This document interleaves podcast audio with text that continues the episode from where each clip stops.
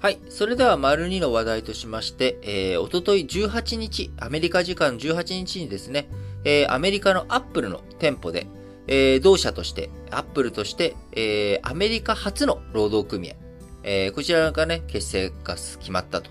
いうことで、えー、それに関連する話をしていきたいと思いますが、えー、アメリカの IT 大手、まあ、これまでね、あのーあんまり、その、何ですか、労働組合、えーこういったものが作られることは少なくて、えーアメリカのテック大手、高い報酬によって世界中から高学歴の人材を引きつけてきて、知識とかね、知恵、えーこういったものを集約する。まあ、あの、労働集約型ではなくて、えー個々のその発想とか、あ考え方とか、あ知識、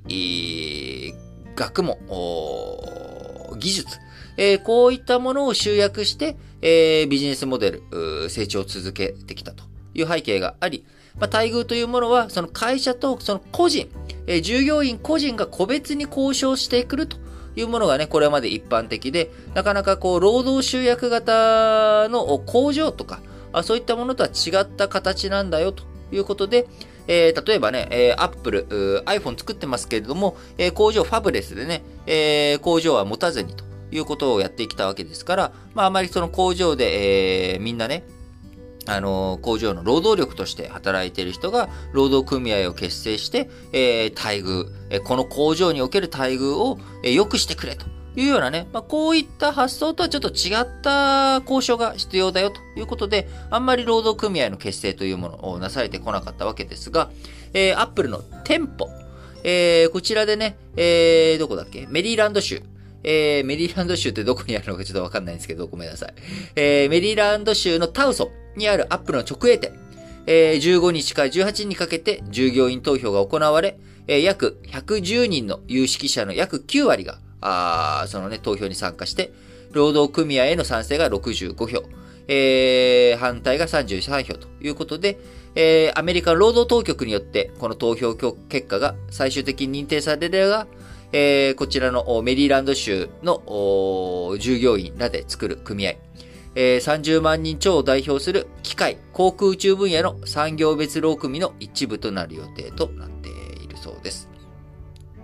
えーこのようにですね、まあ、アップル、まあ、店舗とかね、こういったものもどんどん広がっていっている中、えー普通のね、こ、のアップルの、普通のって言ったらちょっとあれですけど、知識集約型の、えービジネスモデルとは違った分野のところについてね、組合の設立がどんどんできてきているということ。えーその他、アップル以外にも、今年7月、4月、えー4月ですね、えーエイプリルに Amazon.com、えーニューヨーク市スタテン島にある物流施設、物流施設で労働組合が決まった。えーまた、去年、2021年には、アメリカの Google と、えー親会社のアルファベット、えーこちらの従業員、えー労働組合を結成したということで、まあ、アメリカ今ね、インフレの加速を背景に、従業員の間でも待遇改善を求める声が強まっており、えーこう、アメリカのね、IT 大手にも、えー労働組合、えーこういったものの組織化の波が押し寄せてきているということになっております。えーアメリカでは自動車をはじめとする製造業、